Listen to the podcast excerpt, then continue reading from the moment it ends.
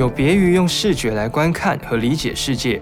艺术创作如何用听觉悄悄地操弄大脑对世界的认知，让我们借由反射的声音判断一个空间的状态呢？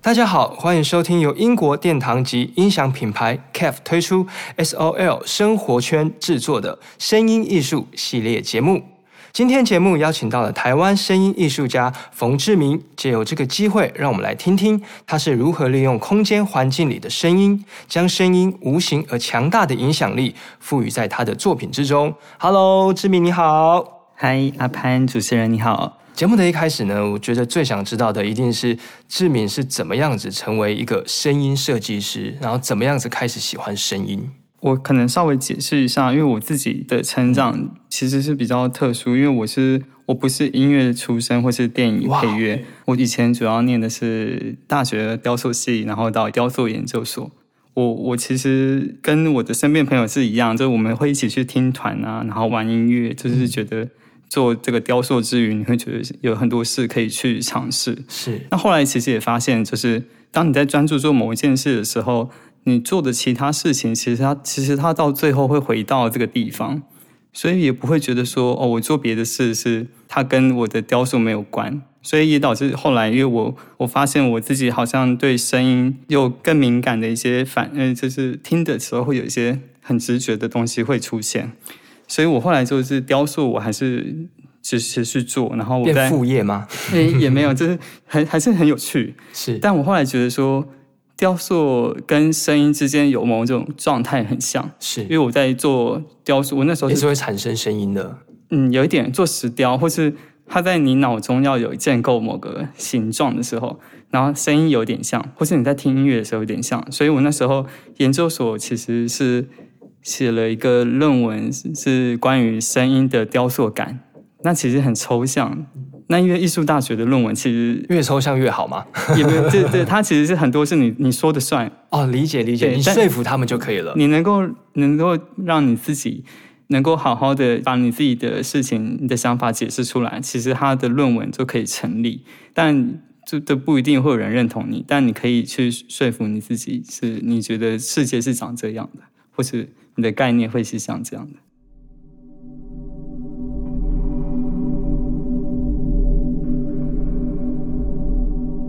因为也是我在做这件事情，那那时候我身边的朋友们啊，或是学长姐们，他们其实现在已经是这个艺术领域很多人蛮火药的。是因为那时候跟有一个东西有关，就是那时候，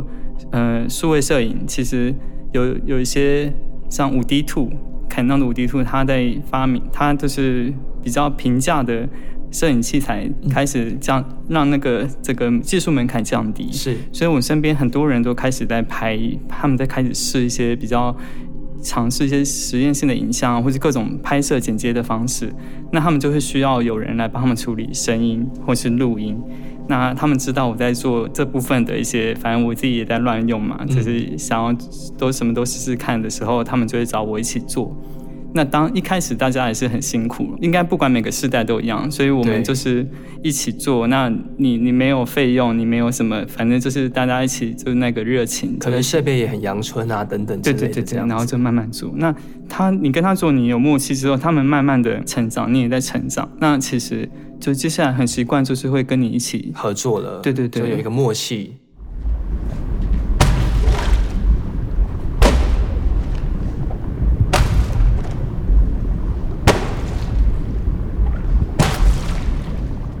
我想，除了呃，听众朋友们，包括我自己，其实对于声音设计师这样的职业，其实蛮陌生的。就可不可以请志明，就是跟我们举例一下，就是你的工作内容到底是什么？然后或者是说，要怎么样子去完成它？有没有哪一些特别？怎么样才可以成为一个声音设计师？声音设计师其实它应该是比较像电影产业里面的一个工作的项目环节。在好莱坞里面，它会分非常多声音指导，是，然后声音制作人啊，然后声音设计师、混音、录音、声音母带后期，所以它其实非常的复杂。我一开始在跟艺术家合作的时候，其实他们也也不知道问我问问我说，哎，你要放什么 credit 在后面？嗯，那慢慢的就是才发现说，哦，这个职位好像可以叫一开始他们会写说声音，嗯。后来就说叫声音后置，或者后来就叫声音设计师。电影产业比较会有声音设计师这个职位啊。那因为后来录像啊、视觉艺术，它其实慢慢也是有很多是跨跨足到影视、电影啊这部分，所以声音设计师在后来会比较是一个比较完整的名称，就是它指的是。很长很长，你会知道有配乐嘛？或者说像阿潘，你有在唱？你如果有在，对你有在唱做音乐编曲，编曲，它它其实是比较像配乐，因为它有一个很明确的结构。嗯，对，你可以判断哦，这个主题曲或是它的配乐的部分。那这些配乐之外，电影里面其实你会听到各种的声音，或是说像。或者我们摸那个是这个这个对，因为你影像你你有时候这个声音它其实不不符合你当下的情绪，所以有时候我会让这个声音处理到可能现在是一个很压抑的空间，我觉得让这个声音变得很重，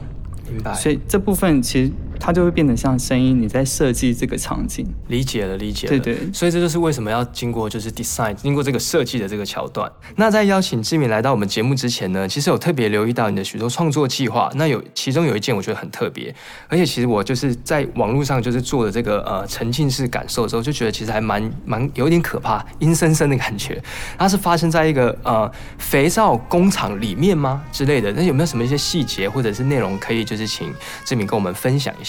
这件作品它叫做肥皂 （soap），嗯，那它其实是一位视觉艺术家张硕颖他的他的一个计划。对，那他的这个这个作品其实是是目前你在线上你打 soap 肥皂，然后张硕颖，你就可以查到这个动态影像。是是，对，它是一个比较类似互动的，对，互动式的这样子的沉浸式的，嗯，对，这也是他的一个概念，就是他想要在。一个云端上面制造一个虚拟的一个空间，让观众可以在里面自己决定他要往哪个方向走。这里面的话，因为它的概念，其实你在网页里也可以看到一些比较细节的部分。对，那我我就稍微解释一下关于它的声音的部分。可以，可以，可以。对对，这个肥皂工厂，它其实当初是在一个糖厂。那实际上我们在拍摄的过程是到护卫的糖厂。去去做录音啊，跟他们实际的拍摄，嗯，然后我们再到后期来把这个项目做做把它做完整。那现场其实那个这个糖厂是是没有在运作的，对，虎尾糖厂它其实是一年会有三个月在工作，然后再把把这糖里面把它制作成糖，就是甘蔗收收根收根的期间吧，可能那短短三个月他们就是大量的就是执行完，然后其他时间就休息，对。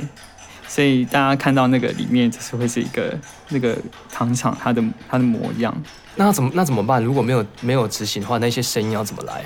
所以里面完全我们去录的状况，它是完全一个就是一般的环境，其实也很好听啊，就是一个。嗯你会发现到一个很巨大的一个，其实有点古典的怪兽，它就在那个小村庄的一个空地里上面，然后你就听到各种其实很细腻的鸟声啊，旁边的一些虫子的声音，对，很环境乡下的声音。但所以你就要变成是真的，就像你的职业一样，声音设计师，你就要去无中生有。对，它的概念其实是。就是制作一个人的肥皂的工厂，用人的油去做嘛，所以它其实整个氛围是比较有那种压力很很庞大的感觉。会有一些像我自己就是做了那个沉浸式，然后也看了一下那个概念，就是还有讲到跟这个战争有关嘛，有一些阴谋论的一些可怕的这样子，怎么样把呃人体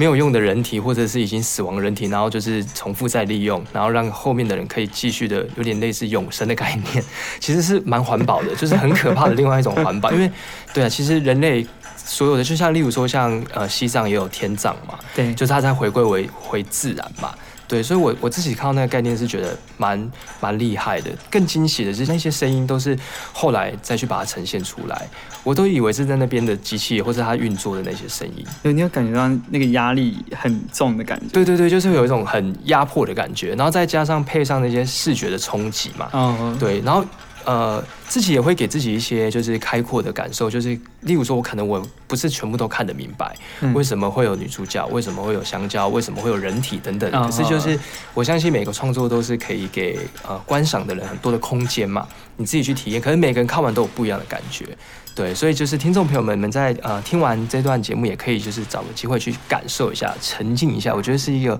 很棒的体验。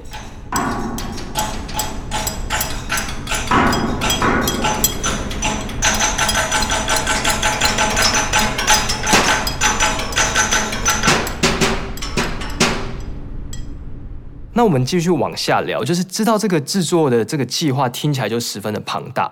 然后也知道就是呃我们的志明就是从这个声音的设计的角度去切入。那在这个作品里面，这个声音它最重要的扮演的意义到底是什么？我当初在跟硕影在讨论的时候，其实我。跟艺术家在合作的时候，很常会必须要一直一直的聊天，就是就算我们去吃饭啊，去各种各种，反正你做什么事，你们就是我们会讨论。其实跟他讨论的时候，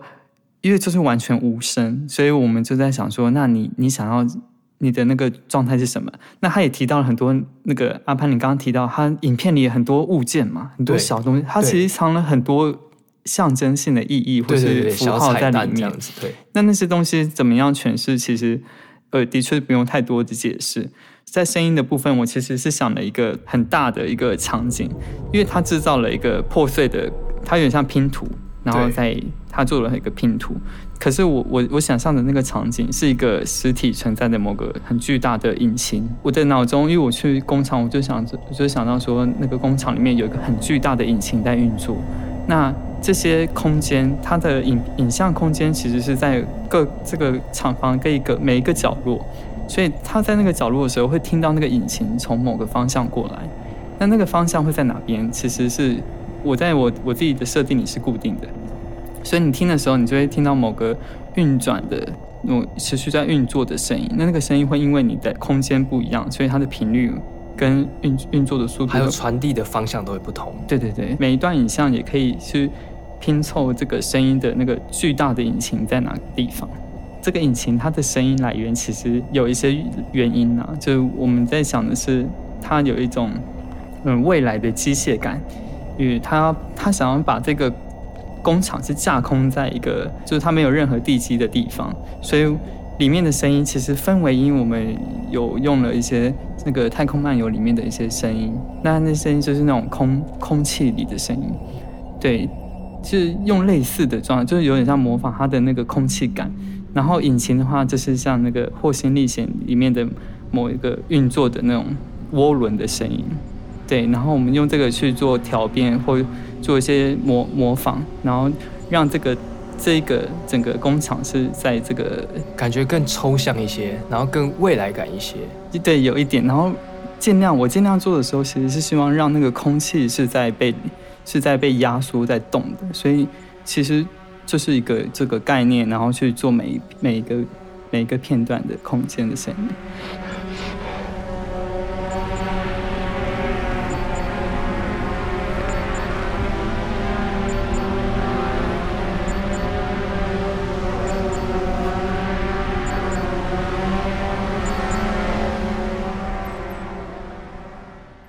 在其他的访问当中呢，有听到这个，看到那个志明有说，声音的接收不限于双耳嘛，无论是在室内、室外，或者是任何不同的环境当中，我们其实都是使用全身在感受声音，并在大脑中再次的建构空间。我觉得这个概念相当有趣，因为一般人可能就会觉得听觉就是用两只耳朵嘛，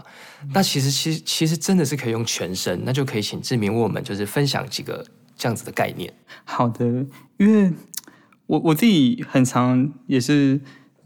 看影像嘛，是，然后对，然后听音乐，其实就是一般我们是双声道，所以很长的时候你会感受到，我我们现在这个世代很容易就变成一个平面的时代，是是，所以那个立体感，我会一直觉得说，哦，我要怎么样让我自己保持的这个状态，不要那么的很容易会进到一个扁平化的情情况，但很长之后还是会啦，但我自己会觉得说。毕竟我是在那个在论文上，或哦，就是我之前在想的是雕塑感的这个状态，所以我就会觉得说，在你在脑中建构的一个形状，它要怎么样，怎么样在现实被呈现，或是你怎么样在声音上表达。所以我之前有做了一个类似像声音的按摩的体验，嗯，或者就我有时候觉得，有时候你你去按摩椅，或是各种共振哦，或是像地震好了，是，其实地震你会各种身体感，你其实很很紧很恐惧的是第一第一下的那个声音，对，所以这些声音其实它是一个很直接让跟你的身体共鸣的情况，那你就会，你有时候是身体感受到这些声音，那你不没有真的听得到。也会有各种各种生活上的例子啊，像是有各种频率的干扰，你听不到的频率，但其实它有影响着你的身体各种的状况。真的，因为其实我们都知道，声音是借由震动传导的嘛，声波它就是一个震动的频率，然后我们的耳朵的，例如说听小骨去接收它，所以其实有很多，就像刚刚志明提到，呃，按摩本身就有一个震动的频率，然后会有力量的这种反作用力。那甚至于像地震啊，或者是很多的时刻，其实我们真的不是只有借由耳朵，我们全身，例如说，呃，我们全身都有毛细孔嘛。当你感受到呃很强的震波、音波的时候，其实你全身都会感受到。所以其实真的是可以用不同的的方式，甚至于可能我们可以更更不要把用耳朵去听声音这件事情当成是一个习以为常或者是唯一，因为还有很多，例如我们刚刚有聊到另外一个部分，我觉得很有趣，就是所谓的无声电影。其实，在更久以前、更早黑白片的时候，那种四五零年年代的时候，是真的就是没有声音的。那时候的技术啊，收音效果没有这么好。然后我自己也曾经找过一些这样子很旧的影片来看，我就觉得非常有趣，因为所有的内容你就是自己脑补、自己想象。那我觉得这边也可以请就是志明跟我们分享一下。无声电影很有趣，因为我他的确是像阿潘说的。我当我在看无声电影的时候，你会发现到各种声音，它都有可能在你的脑中出现。是，但那个那个东西的前提是你必须要让你自己的听，你听的方式，你要换一个方法，不是很物理的，就是你你就会说，哎，怎么没有声音？嗯，对，那很多的很多声音，其实在你脑中有点像幻听啊。是对，它会告诉你这个有可能会是什么声音。然后我觉得那那当下的那种。你转换一个思考的模式，或是想象的模式的时候，其实那个影片会变得很有趣。是，有时候就像在我们在看电影的时候，有时候在我们在混音做最后 master 或者最后混音要确认的阶段的时候，导演他们就会说：“呃，那我们就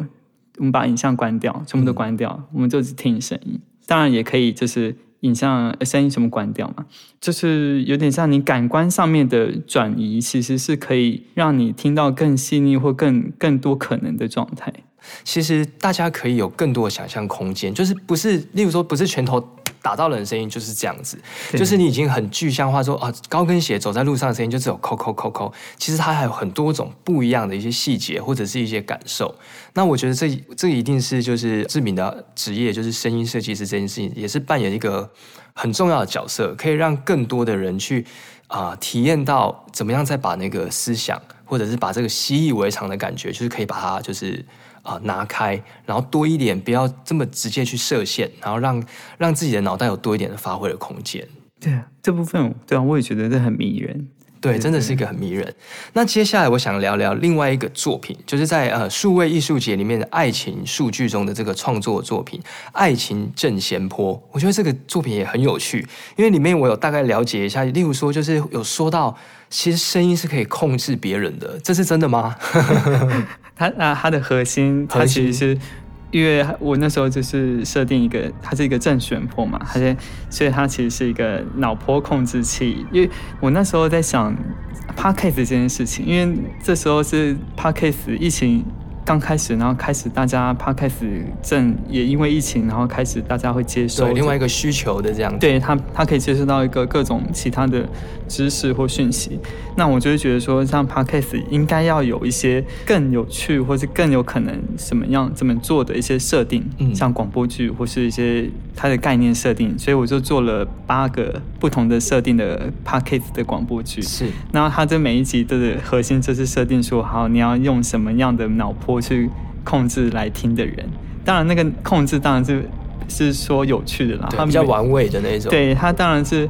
没有办法完全控制。但是老实说，我自己觉得你跟这个人的频率有没有对？嗯，就是你们的思维或是思想的方式有没有在一个频率上？你会让你这个这个频率上一样的人被控制？是，控制可能是太硬了，但是它就是一个。会有一个共呃，就是共鸣共鸣感。我觉得我我我相信，因为大家都会说，例如说我们人类最强烈就是五感嘛。然后我们不是都说，例如说你看到有有一见钟情嘛，嗯、我们会讲有一见钟情，就是你可能看到他有视觉的冲击，呃，视觉的冲击，然后可能他也会散发费洛蒙嘛。费洛蒙就是你的嗅觉的冲击。那我觉得听觉就是呃，因为我们人类会发出来的声音，就是我们的声带嘛，我们的声音。那每一个每一个人不同的人都赋予一个独一无二的声音，甚至于同一个人，他可能对待不同的人不同。的事件，不同的情绪，它也会呈现不同的声音，所以我自己是蛮相信的。我自己就是去体验，我就会觉得说，嗯，声音应该真的是有催眠的效果。对，催眠。对，所以所以呃，各位听众朋友们，就是有兴趣也可以去听听这八集，就是我听的我觉得也很有趣，它里面有很多用不一样的概念去呈现，不管是对于爱情啊，然后对于这些细节的这些分享，大家可不可以去听听。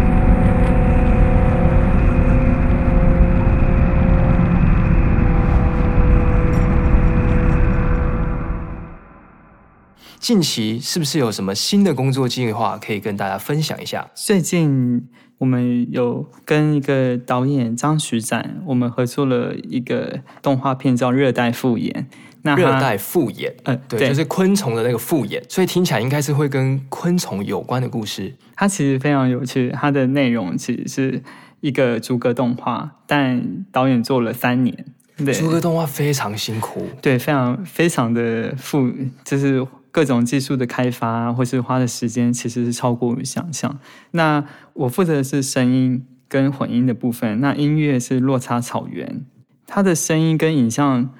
就是我目前我自己做，也是做了到到现在，我也觉得说，它其实是非常深刻的一个。一个一个作品，一个作品。呃，刚刚我们在节目之下有聊到，就是这个呃张徐展老师的这个设计师的这个他们的这个作品，就是之前有参展嘛，然后展览，哦、然后也很很很很非常厉害，就是有入围这个金马金马的这个肯定嘛，哦、对，对不对？对，然后好像陆续之后还会有再有新的展览的这个机会，对不对？未来还是会有机会在一些。展览空间啊，或是平台上可能可以看到。对对对，对，然后所以如果大家对于这个作品有兴趣呢，这个呃热带复眼，这个也是我们志明有参与合作的这样子的作品，大家都可以到就是再去网络上去了解一下它的最新的消息。对，好，那最后呢，节目的最后想要问志明，就是对你来说，声音到底是什么？我自己会觉得。我很，因为我平常工作就一直在听嘛，听耳机、听音喇叭、听现场的空间。那你就是会觉得，所有的声音、所有的影像，它的目的跟指向，这些声音，它的它好像都有某个目标、某个东西，希望你去你去抓到。对，他希望你你听到某些什么，可是那那些东西其实它都已经被安排过了了。是，所以我觉得。到后面你会觉得，其实当然很有趣。可是我觉得我最后来比较习惯，就是当下你你身边的人，你身边的环境，你在家你最舒适的地方的那些声音，其实才是最重要的部分。希望就是听众朋友们可以在认识志明，然后去看他的作品的时候，也可以去感受到说，再把一些些时间放到我们自己的身边，然后去听一些这种可能他没有。明确的指标，它也没有明确的产生的目的性，可是它是真实的存在在我们身边的这样的声音。最后要感谢志明呢，今天来到我们的节目，然后分享他在创作背后的小秘密。节目的最后呢，就让我们再静心的来聆听肥皂工厂里面的场景声景。如果不点开作品影片，你脑中的肥皂工厂长的是什么样子呢？谢谢阿潘。